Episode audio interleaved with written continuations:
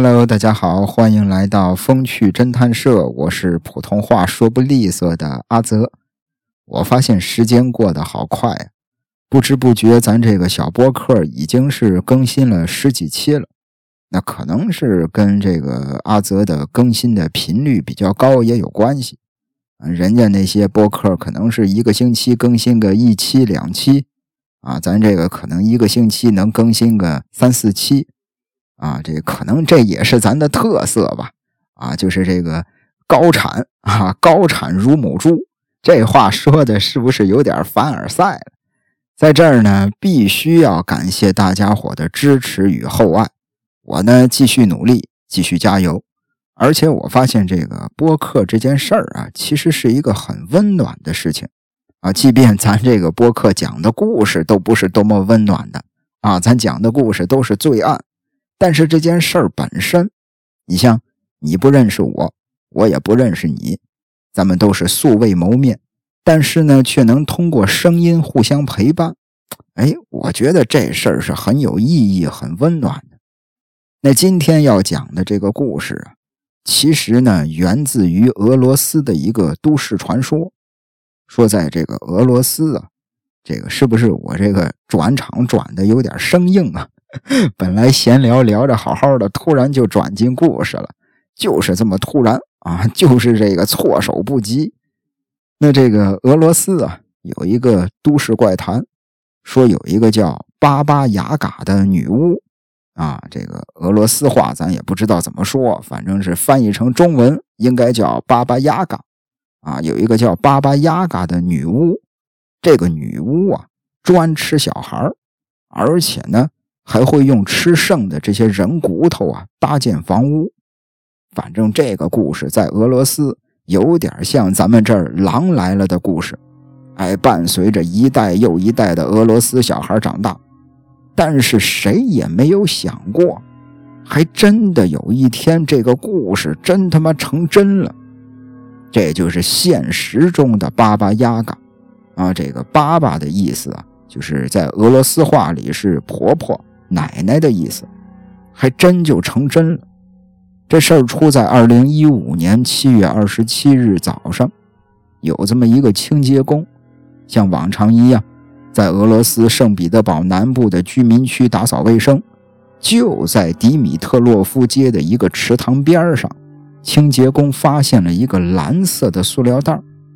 那好奇心之下，这个清洁工就打开了袋子。打开袋子一看啊，里边有好多的碎肉，看上去不像是牛肉，也不像羊肉，更不像是猪肉了。这个清洁工看着这一大袋子的肉，心里越琢磨越发毛，心说这该不会是人肉吧？越想越害怕，赶紧的就报了警。警方赶到现场之后，经过法医的检验，这个袋子里装的肉的的确确就是人肉。由于这个碎尸啊，缺少头颅。就是这一袋子肉里边没有人头，也无法确定受害者的身份，但是从尸体的其他部分来判断，这个死者应该是一个七十岁左右的高龄的女性。那案发现场周围呢，大多都是一些高层的公寓，而且这些公寓啊也是年代很久远了啊，楼龄比较老。那住在这儿的大多数人也都是老人。警方推测，死者很有可能就是这儿的居民，于是就赶紧的调出了大楼的监控。那很快的，一个穿着蓝色连帽雨衣的老人成为了怀疑对象。这个老人呢，在七月二十五日凌晨，来来回回的进出这个大楼很多次，每次出来的时候啊，手里都端着一个高压锅。出了大楼之后。就把高压锅里的东西倒进了垃圾桶里。那从这个步伐上来看，这个老人应该是岁数也不小了啊，腿脚也没有那么利索了。那对于这样的一个老人来说，上下楼梯这是一种很折磨人的事儿。那究竟是什么样的垃圾，让一个老人不辞辛苦的出这么多趟门呢？啊，来来回回的上下楼梯，倒这个高压锅里的垃圾倒了好几趟。最重要的是，老人最后一次出门，手里边拿着一个垃圾袋，而这个垃圾袋和装有碎尸的垃圾袋是一模一样。那除此之外，还有很多其他的线索。包括这个垃圾袋啊，在地上拖行，会在地上留下来很多的血迹。拖着垃圾袋往前走，血从这个垃圾袋里渗出来，会遗留在地上。那从地上的这些血迹来看，他的整个的路径跟这个老人有很大的关系。那说白了吧，这个老人很有可能就是凶手。紧接着，警方就循着现有的线索，在垃圾桶里找到了其他的人体组织。那与此同时呢，这个受害人，包括那个行踪诡异的老人，这俩人的身份也都浮出了水面。先说这个受害人，受害人呢，名叫乌拉诺娃，当时是七十九岁；那个行踪诡异的老人呢，名叫萨姆索诺娃。当时是六十八岁，俩人呢都住在案发的这个公寓里。二零一五年三月，萨姆索诺娃他所住的这个公寓啊要装修，经人介绍，他就认识了乌拉诺娃，哎，跟这个老乌啊乌拉诺娃成了很好的朋友。随后呢，也就住进了老乌家，直到自己的公寓装修好之后，他再搬回去。那作为回报。萨姆索诺娃负责给老乌家里边打扫卫生，啊，老索帮着老乌收拾家务。那警方很快的就找上了门。那对于警察的到访，这个萨姆索诺娃老萨并没有表现得很意外，倒像是早就知道有这天了。那警方这儿呢，也只是简单的询问了他两句，他就把自己的犯罪事实全都招供了。那要说这个萨姆索诺娃住进乌拉诺娃家之后啊，一开始俩人相处的还是挺愉快的，但是由于这俩人年纪都不小了，这个生活的方式啊也不太一样，慢慢的就产生了矛盾，哎，经常的就发生一些争吵。那案发之前，在一次争论当中，那这个争论是争论的什么呢？争论的是谁洗茶杯，用完的茶杯需要清洗，我不洗，你也不洗啊！这个茶杯到底该谁洗？为这事儿，俩人吵了一架。紧接着，老乌就对这个老萨下了逐客令。本来主人不让住了，那作为客人的话，那我搬走就是了。但是萨姆索诺娃并不这么想，他想着继续在这住下去。那为了能继续在这儿住，萨姆索诺娃决定干掉老乌，干掉这个乌拉诺娃，来个鸠占鹊巢。一直到了七月二十四日，萨姆索诺娃呀买来了五十片安眠药，把这安眠药全都碾碎了，放进了老乌的晚饭里。这五十片安眠药啊，这么大的剂量放进饭里。这傻子都能尝出来有味儿啊，谁都能看出来有问题。一看这个老乌不肯吃，这个萨姆索诺娃直接给他来硬的，狠狠地掐住了对方的脖子，强行的把掺了安眠药的晚饭给他灌了进去。紧接着药效就发作了，老乌这儿很快就沉沉的睡死过去了。这边萨姆索诺娃也抓紧动手。用那种锯子和刀，活生生的肢解了乌拉诺娃。那为了防止这个肢解的过程当中那些血腥味过大引来怀疑，他还特地的把尸块全都煮熟了再丢弃。抛完尸之后，萨姆索诺娃回到房子里继续安心睡觉。那警方呢，这边找到了萨姆索诺娃了。在他的家里找到了肢解尸体用的刀和锯子，还在厨房的地面上发现了很多还没擦干净的血迹。这一切的证据都指向了这个萨姆索诺娃就是杀人凶手。转过头，一直到了七月二十九号，警方啊举办了关于本案的听证会，特地的，这个萨姆索诺娃呀，特地的啊，穿了一身大红色的衣服，就是这个照片啊，在咱这期节目的这个详情里边，这个我会这个发出来啊，把这个本期节目有关的一些照片啊，我都会贴出来，大家伙可以看一下。啊，看见这个照片可能比较直观。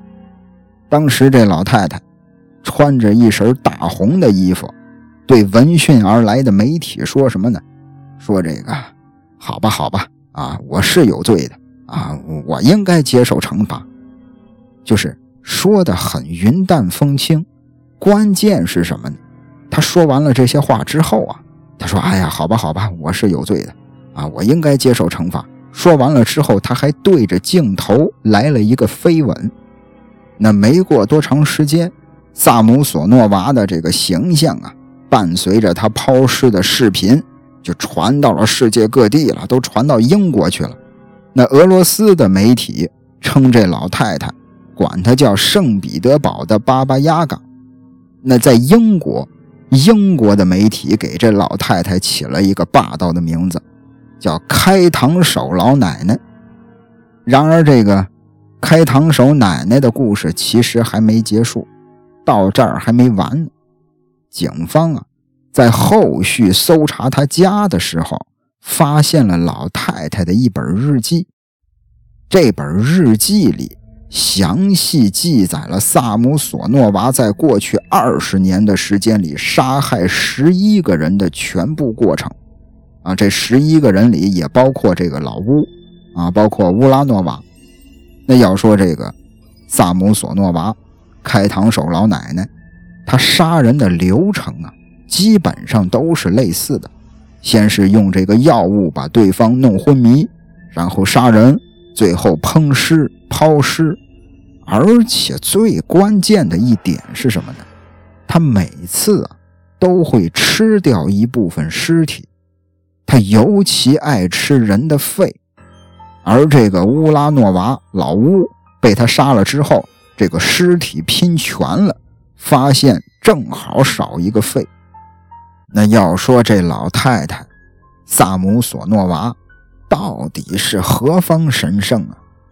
这老太太呀，在一九四七年二月五日出生在乌茨胡尔市，一直到了二十世纪六十年代。那会儿，他从这个莫斯科国立语言大学毕业之后，搬到了圣彼得堡。在圣彼得堡呢，遇见了一个男的，名叫阿列克谢，俩人一见钟情，很快的就结婚了。一直到了1971年，这俩人搬到了迪米特洛夫街居住。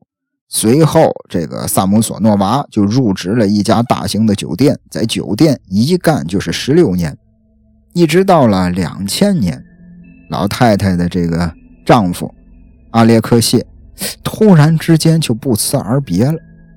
丈夫失踪之后，萨姆索诺娃为了这个搞点这个创收吧，啊，也得这个生活呀，也得这个赚赚钱呀，也得养家呀。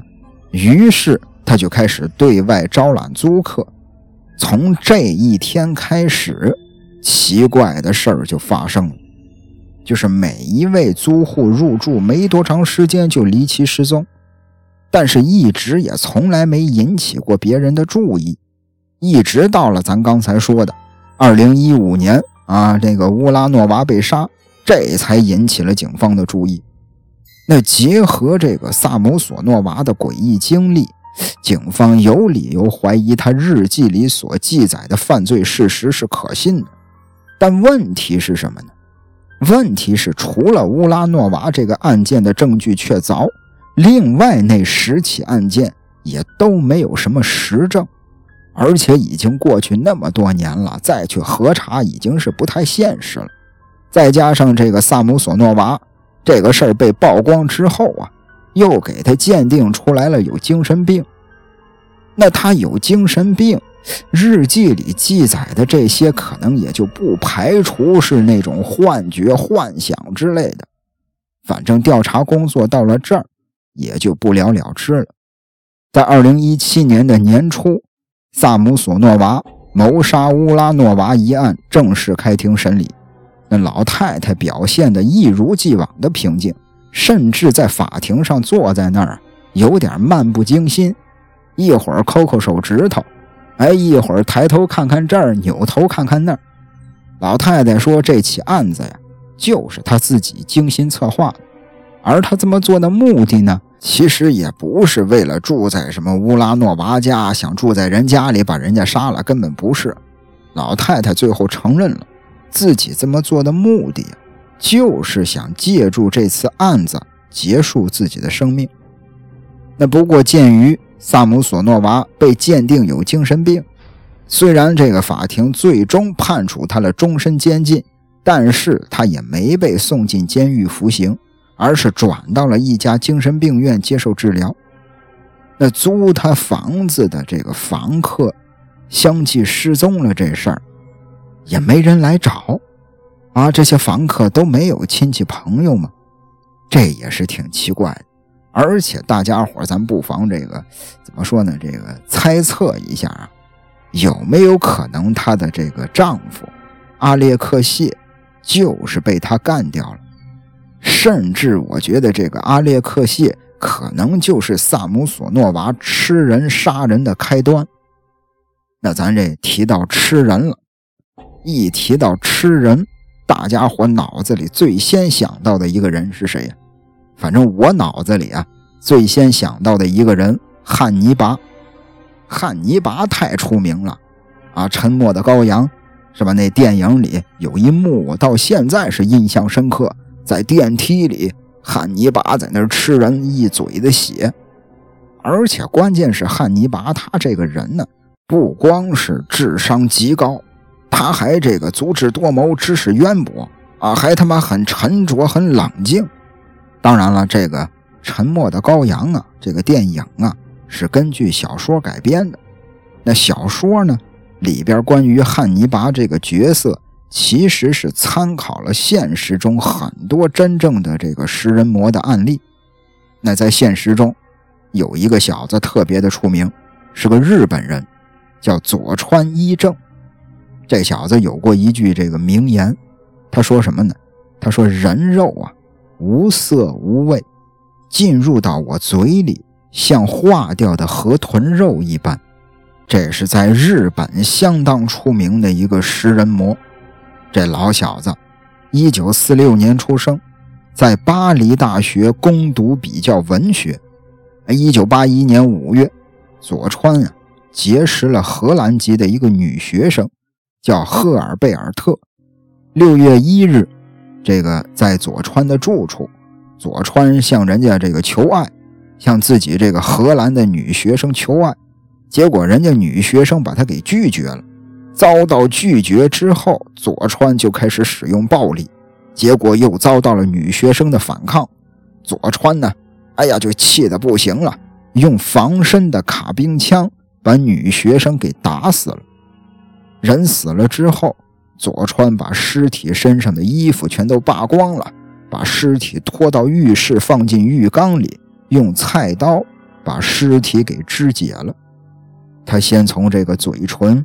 鼻子、乳房以及大腿，就是这种很柔软的部位，开始下刀，切下来的肉全都放在了冰箱里，然后又把腹腔打开，取出内脏，把内脏全都装进了塑料袋里。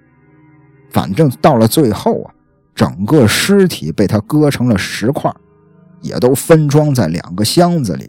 这两个箱子呢，也都存放在冰箱里。那。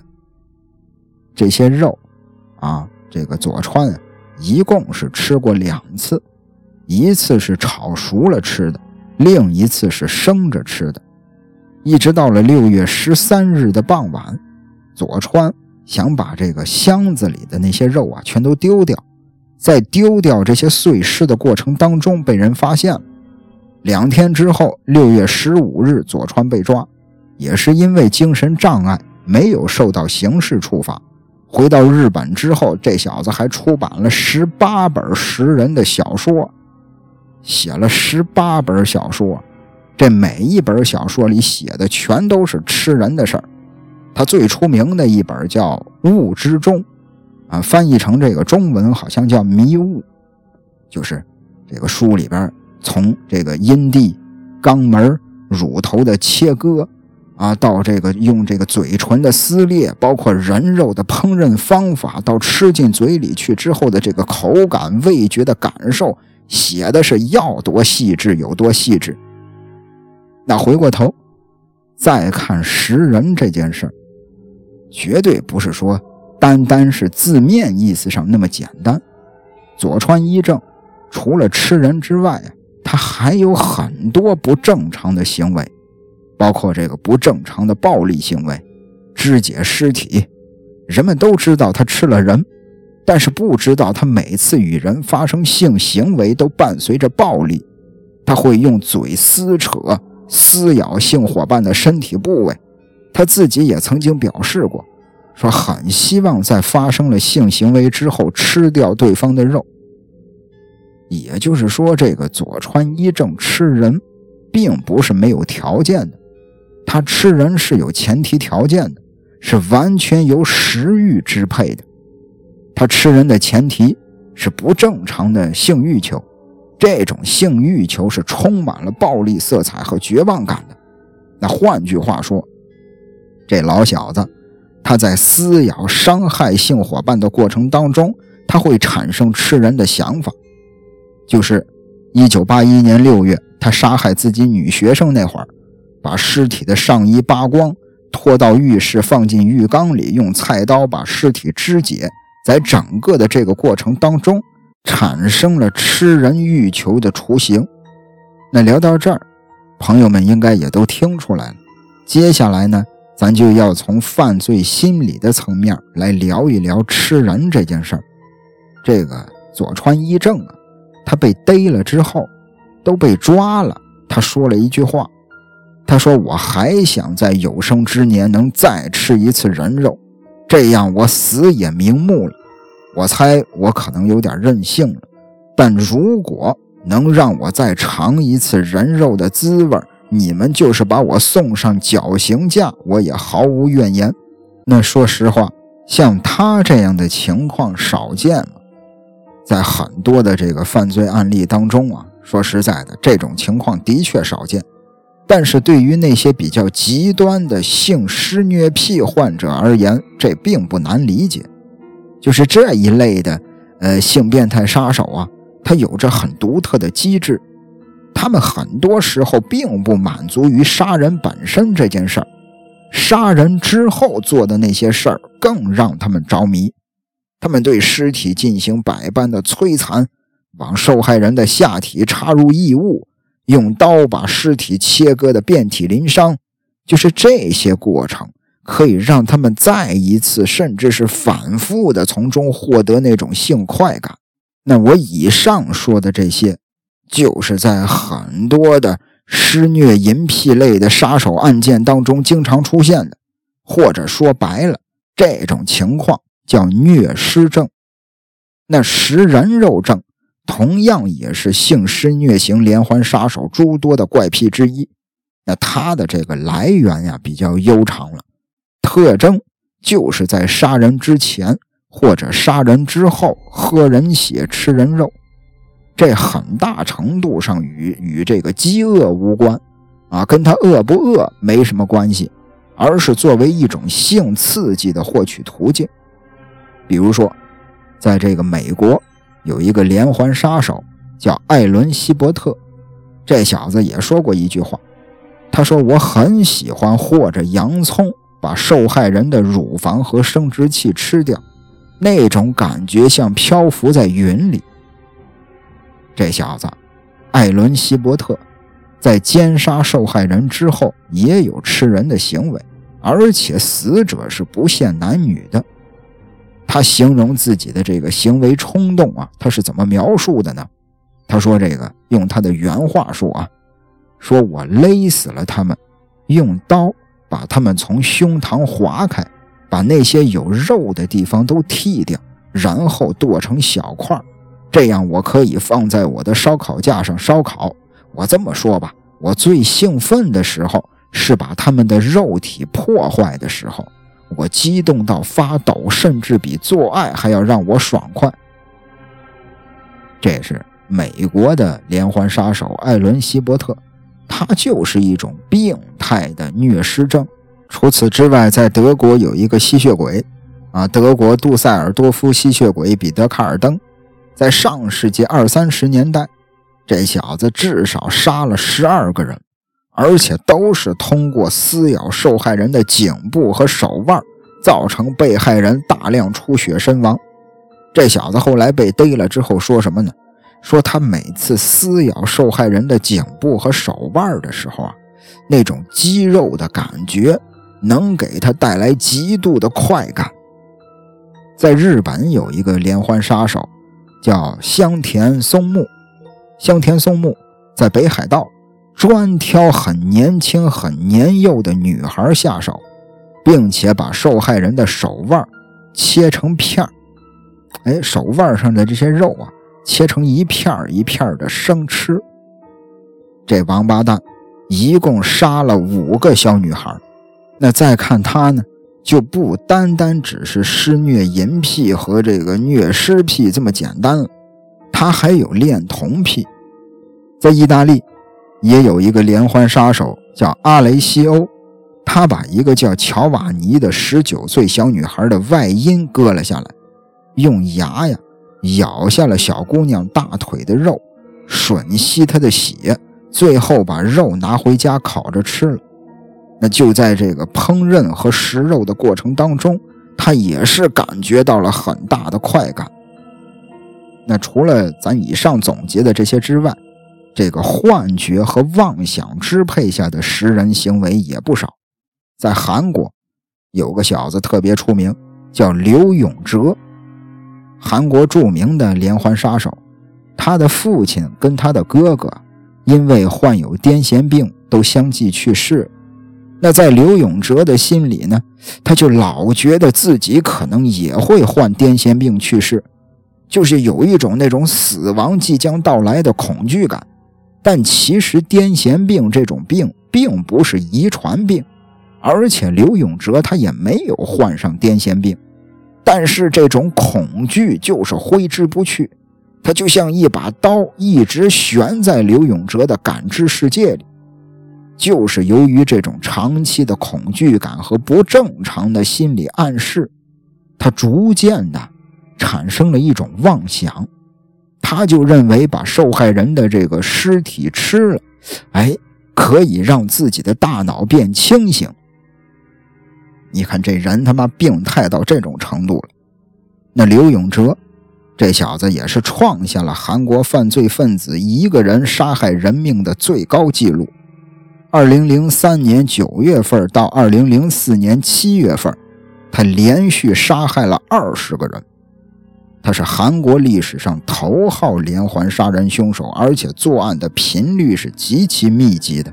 要说这刘永哲就够病态了，自己的父亲、哥哥得了癫痫病去世了，他就以为自己也会得，哎，后来就老是这个恐惧，再后来就觉得吃人肉能让他大脑变清醒，他就开始杀人吃人，这够病态的了吧？还有更病态的。有一个叫理查德·蔡斯的，他是怎么回事呢？他也是因为妄想，他老是觉得自己的这个血液呀正在变成粉末，怎么办？自己这个身体里的血马上都变成粉末了，只有喝血才能自救。所以说，这个蔡斯啊，这小子他原本杀人的目的不是杀人，他杀人的目的。是为了满足那种变态的寻求血液的幻想，只是为了满足这种幻觉。杀人和杀狗在他眼里其实没什么本质的区别，但是在杀人之后，因为妄想中具有的那种暴力的成分，他或许会体验到一种不同的刺激感。那这个理查德·蔡斯。就是妄想支配下的杀手里最典型的案例，啊，而且这个也是当年侧写最成功的案例。那这一类的案件当中的凶手啊，很多都是妄想型的精神分裂的患者。嗯，这个要么就是这个与幻想和性病态都没什么关系，但是呢，也属于这个畸形心理所主导的，嗯，极端的占有欲主导下的食人行为。这都是一些这个书面上的一些定义啊，咱就不展开说了。咱看一起国内的案件，在一九九七年的江苏，有一个小平房，小平房里呢发生了一起双尸案，死者是女性租客小罗跟她的男朋友小邓。要说这个小罗呀，是机械性窒息而死，就是被人掐死或者勒死的。小邓呢？她男朋友啊，是这个失血性过多而死。那结果，这个警方来了之后进行现场勘查，发现整个房间门窗紧闭，而且是内外反锁，整个现场没有第三个人存在的痕迹。关键是在现场还发现了一封遗书，拿过来一看，跟这个小邓。就是跟小罗的他这个男朋友小邓的字迹是一模一样。那遗书的内容写的是什么呢？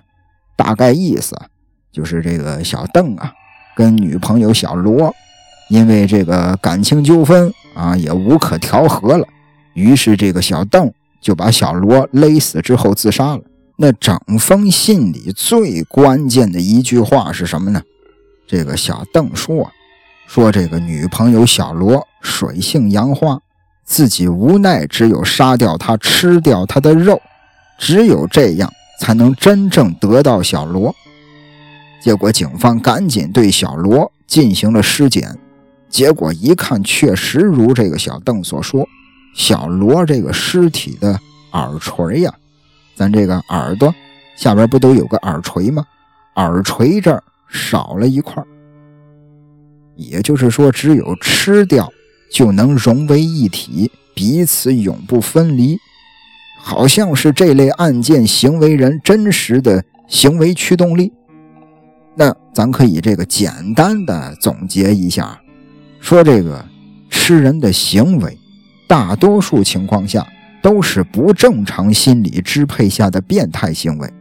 那支配吃人行为的不正常心理，基本上可以分成三种，啊，不正常的这个性心理，那幻想或者是幻觉，甚至还有迷信思想、极度的占有欲。咱最后说的这个小罗跟小邓，就属于是极度的占有欲，他可能不是像前几个那样为了吃人而吃人，他是为了跟自己的女朋友在一块儿。哎，他认为吃掉它就能永远在一块儿，所以说他没有吃很多，他只是吃掉了一小块耳垂。那在这以上咱提到的这几类当中啊，这个前边这三类不正常的性心理、妄想和幻觉、迷信思想，这占的这个比重比较多。当然，这个自然食欲驱使下的行人食人的这种行为其实是很少的。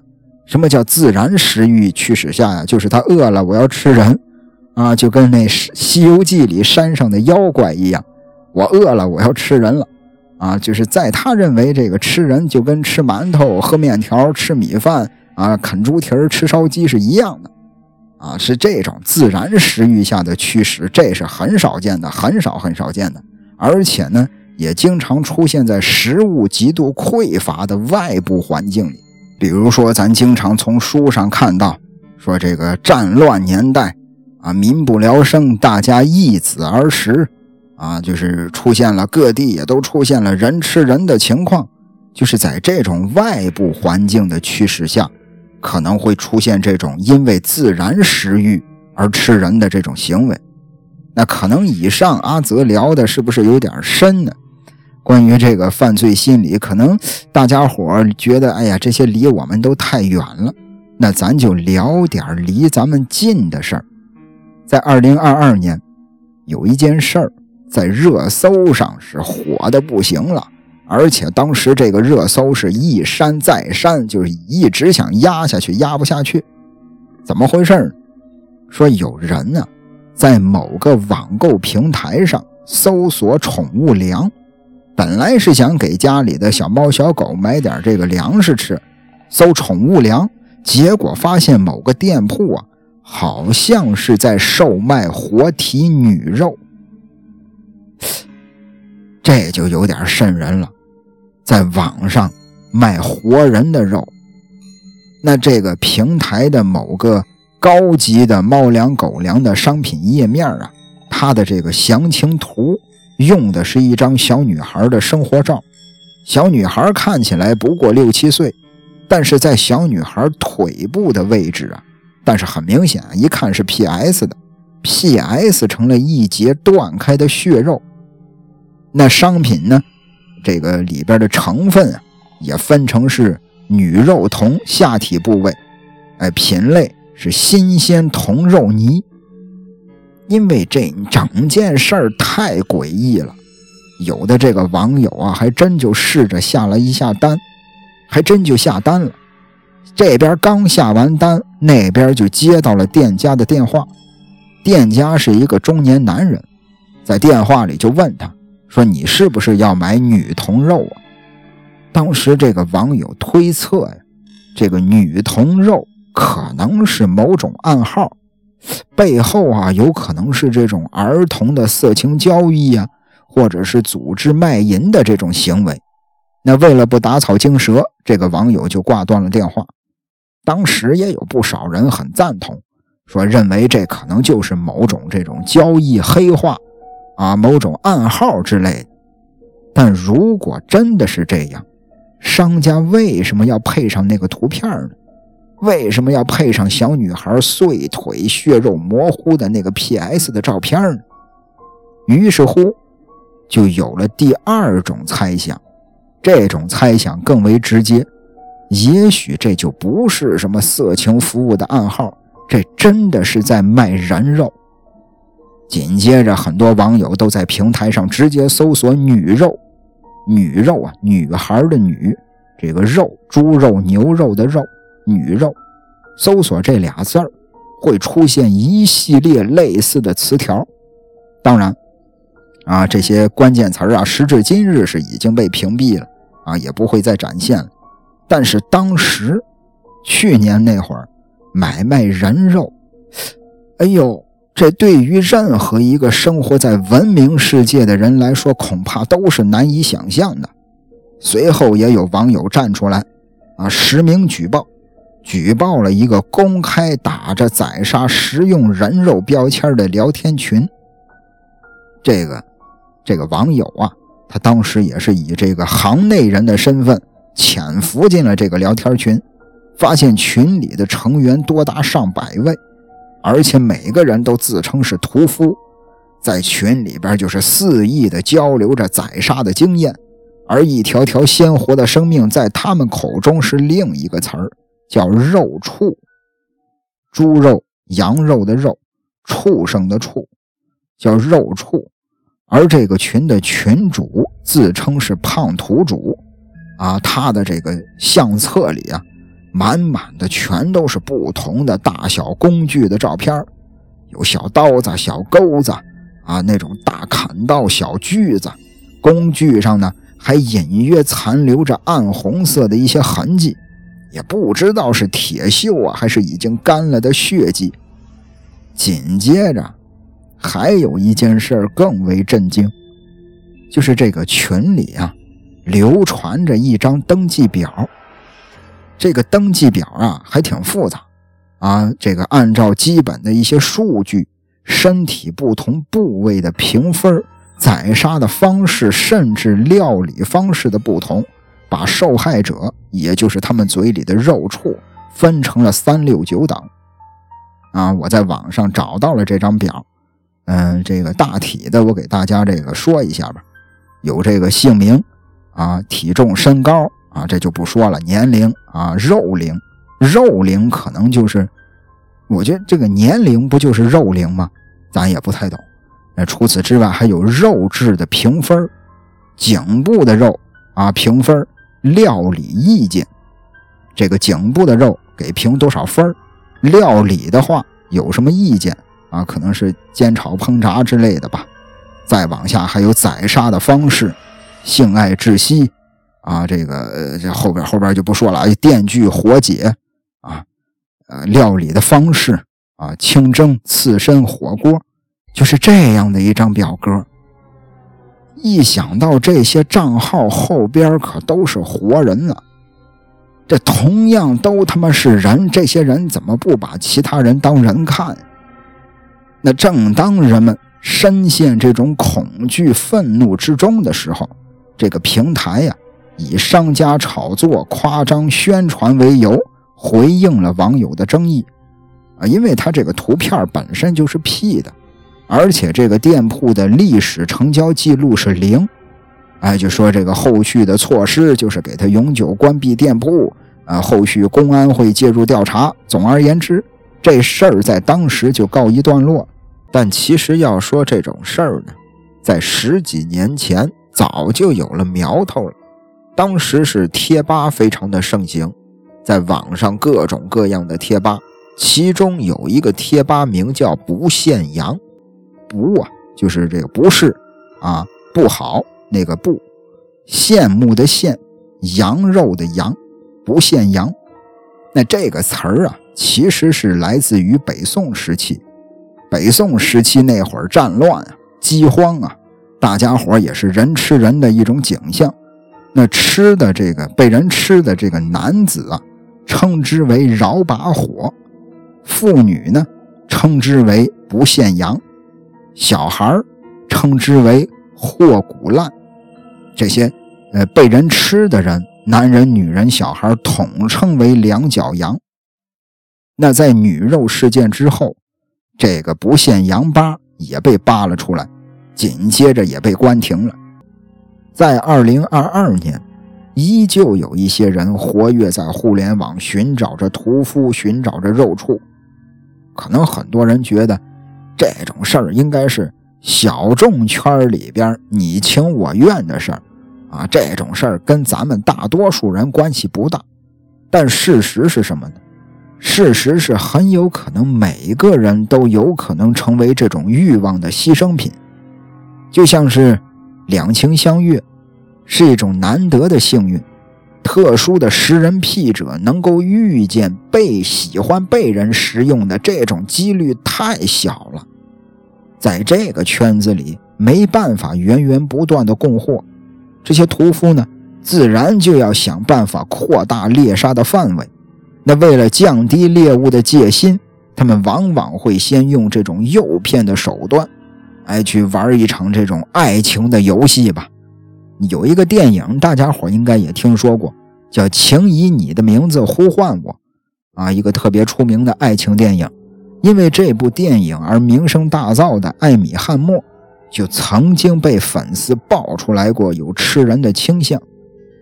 艾米·汉默呀，好莱坞明星啊，他先是发这个短信问对方愿不愿意做自己的奴隶，后来他又说自己是百分之百的食人者。还详细描述了自己的欲望，哎，说我要切掉你的脚趾放在口袋里。那这件事儿之后，就是他的这个聊天记录啊被爆出来之后，他的前女友，就是汉默的前女友也现身说法，说自己跟汉默约会期间呀，很多次的千真万确的听到他说起过，他说他要找个医生摘掉我的肋骨。然后烟熏烹制，最后吃掉。所以说，在这儿啊，也是想提醒大家吧。如果说听到，哎呀，我真想吃了你啊，想把你放进包里随身携带之类的话，一定要有警惕之心。这或许不是示爱的情话，而是在预谋犯罪。比如说，之前在英国，有一位五十八岁的男护士，叫柏林格。柏林格呢？在网上认识了一个十四岁的小女孩，这柏林格都五十八了，快六十的人了。哎呀，企图诱骗人家小女孩见面，哎，想着见面之后就给她性侵、杀人、实施。当时这个柏林格给小女孩说了一句话，吓得小姑娘不轻。柏林格说什么呀？说和你做爱，然后再把你吃掉。这样的想法真是令人兴奋。万幸！好在人家小姑娘最终没有赴约，算是躲过这一劫。但是呢，还有一些更善于伪装的罪犯，他们可能有良好的家庭背景，甚至有很高的学历。哎呀，平时给人感觉接人待物呀，特别的友善和蔼，让人防不胜防。比如说咱之前提到的佐川一正，他就是在巴黎大学攻读英国文学专业的。谁能想到啊？啊，巴黎大学的知识分子他妈吃人，就是这个人吃人呢，始终是人类文明中最深的禁忌。在这个巴布亚新几内亚。曾经有一个食人部落，当地呀也流传着一种很诡异的疾病。患上这种病的人一开始是浑身颤抖，哎呀，慢慢的就会发现这个身体的各个功能开始完全丧失，甚至自己的情绪也变得越来越不稳定。最后，莫名其妙的，甚至还会发出歇斯底里的那种笑声。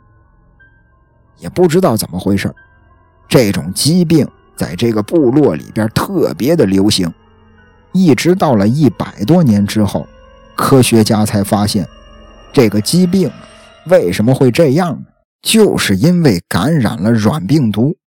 这个“软”啊，就是一个月字旁，这边一个一元钱两元钱的“元”，这念软软病毒。这个病毒啊，并不会在自然界中凭空产生。它不会无缘无故的就产生一种病毒，只有物种之间出现同类相食的现象时，这种病毒才会出现。著名的疯牛病起初就是软病毒引起的。这种病毒它会让大脑产生病变，它致死率非常的高，所以说软病毒也被人称之为刻在基因中的禁令。那如果说，啊，这个食人部落嘛，那属于是蛮荒时代，啊，也在过去古代，甚至还有把人肉当成这个治病良方的呢。说这都是文明不开化的苦果，啊，在这个饥荒啊、战争啊，或者是各种事故被困的极端情况下，突破道德伦理的食人，啊，这是为了求生，为了这个无可奈何。那么在现代文明社会。无论受害者是否自愿吃人，都是违背公序良俗、违背法律的。根据《中华人民共和国刑法》第三百零二条规定，盗窃、侮辱、故意毁坏尸体、尸骨、骨灰的，处三年以下有期徒刑、拘役或者管制。食人就属于是侮辱尸体的行为。那如果在过程当中涉及到了故意杀人，还会以故意杀人罪给他一块追究了。这个，我所反对的这个，我所反对的啊，是这个食人癖。我并不是想一棒子打死所有的这个性偏离者。嗯，老话说法无禁止即可为，在不伤害他人的前提之下，不伤害他人啊。在不伤害他人的前提下，有一些特殊的癖好啊，比如说你可以停留在幻想的阶段，或者是双方自愿的情况下，这也并没有什么可耻的啊。这个有一些这个人迷恋自己对象的脚啊，有的人这个喜欢丝袜，是吧？这都是你自己的私事你只要说不公开的裸露下体，不偷拍别人，不去侵犯儿童。这都是没什么的，这是你自己的私事。那我也知道，有不少的性偏离者，往往是有童年的创伤啊，或者是遭遇过这个性挫折啊，或者是性生活异常、离异、丧偶各种不幸吧。但是这也并不是侵犯他人权利的借口啊。比起压抑自我。或者是打着自由旗号行越轨之事，性偏离者更应该做的是寻求心理医生的帮助。再怎么打着爱的名头，再怎么打着自愿的名号，性癖好也不能成为美化伤害的那种外衣，更不能成为犯罪的保护伞。那聊到这儿，这期节目也就结束了。这期节目聊的有点多啊，最后这个聊着聊着自由发挥的东西就多了一点这个之前准备稿子的时候也没准备这么多，聊着聊着就有点刹不住了。那最后呢，这个很多朋友也问我，啊，说咱这个风趣侦探社是什么时间更新啊？之前啊是一直都没怎么固定更新的时间。为什么呢？说实在的，我一直是把这个风趣侦探社啊当成是玩儿，所以说这个有时间呢我就更新，没时间呢就不更新。但是呢，更新了这一段时间之后，我发现这个还挺争气的啊！这个光是上这个小宇宙的这个榜，上这个上这个榜单是叫新星榜啊，还是什么榜？上这个榜单就上了有个四五次了。我觉得这事儿我应该是得认真对待了，我得这个好好的把这个播客给搞一下。所以说呢，咱就固定一个更新的时间啊，我把这个恐怖的音乐给它关了吧，现在也没必要营造这种恐怖的气氛。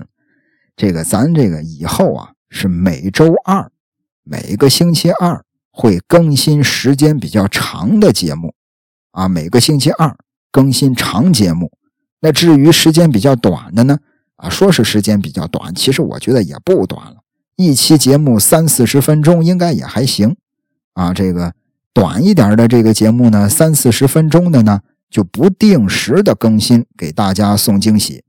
所以说，这个大家伙可以这个记住了啊，咱是每周二，每周二更新长节目，短一点的节目，短一点的节目不定时的更新。再有就是，如果大家觉得这个风趣侦探社呀，这节目听着还不过瘾，可以去这个荔枝，有一个荔枝播客，也有一个荔枝 APP 啊，叫荔枝 FM。去这个荔枝上搜索“风趣乐园”，风趣啊，就是风趣侦探社的这个风趣，叫风趣乐园。哎，里边这个也是我讲述的一些案件，也有这个灵异事件啊，也也聊电影，反正什么都聊。啊，大家伙如果说光听《风趣侦探社》感觉不过瘾，可以去荔枝搜索一下《风趣乐园》。哎，《风趣乐园》的节目也不少。那最后呢，大家伙如果说喜欢阿泽的讲述，觉得咱这节目还行，有点意思，那您受累点个订阅关注，感谢您的收听，咱下期再会。I'm just a Broadway baby. walking off my tired feet, pounding 42nd Street to be in a show. Oh, Broadway, baby. learning how to sing and dance, waiting for that one big chance to be in a show. Oh, gee, I'd like to be on some marquee. All twinkling lights, a spark to pierce the dark from Battery Park to Washington Heights. Someday, maybe, all my dreams will be repaid. Heck, I'd even play the maid to be in a show.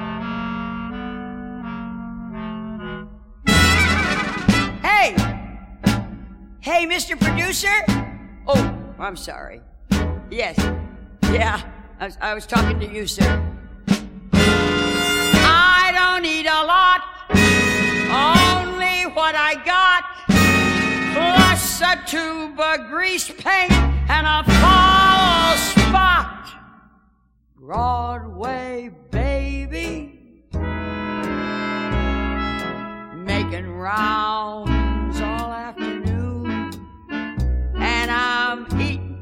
at a greasy spoon to save on my dough. Oh, at my tiny flat, just my cat,